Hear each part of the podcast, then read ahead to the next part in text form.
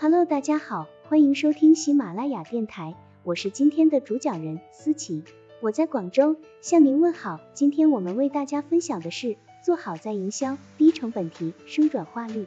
本文由谷歌成长指南团队出品，喜马拉雅平台播出。课程纲要：一、什么是在营销？二、如何运用在营销将让客户回心转意，最终下单自己的商品？三、开展在营销需要做哪些准备？假设你的目标是让现有客户追加销售，你可以把在你网站上有购买记录的访问者整理出来，单独创建一个列表，这样就方便你联系他们，并做好相关记录，追加销售变得更加容易。如果你的目标是定位那些把商品选进了购物车却没购买的访问者，你就可以制作两份列表，一份包含访问过购物车页面的访问者，一份包含还访问过订单确认页面的访问者。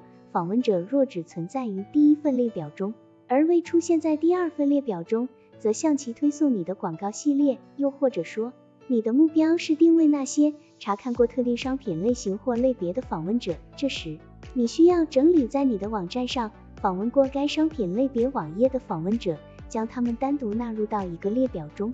举例来说，假设你想告诉大家鞋类商品将有优惠，则可以把广告推送给曾经在你的网站上。查看过鞋类分区的所有访问者，你也可以把近期客户变回头客作为目标，这就变得有些复杂了。不过我们可以通过一个例子来说明操作方法。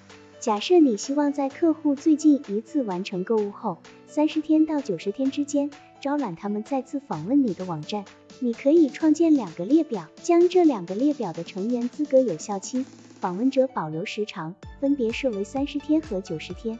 客户若只在九十天列表中，而不在三十天列表中，则向其推送广告。至此，你已经了解了在营销列表的相关知识，接下来就可以练习使用在营销列表来定位受众群体。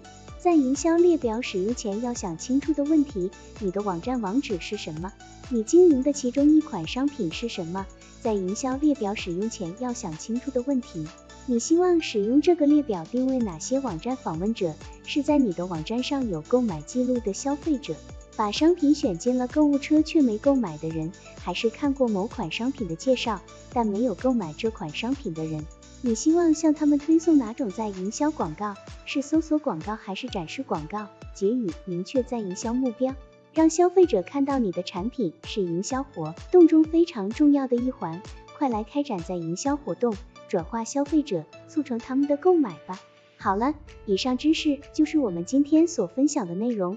如果你也觉得文章对你有所帮助，那么请订阅本专辑，让我们偷偷的学习，一起进步吧。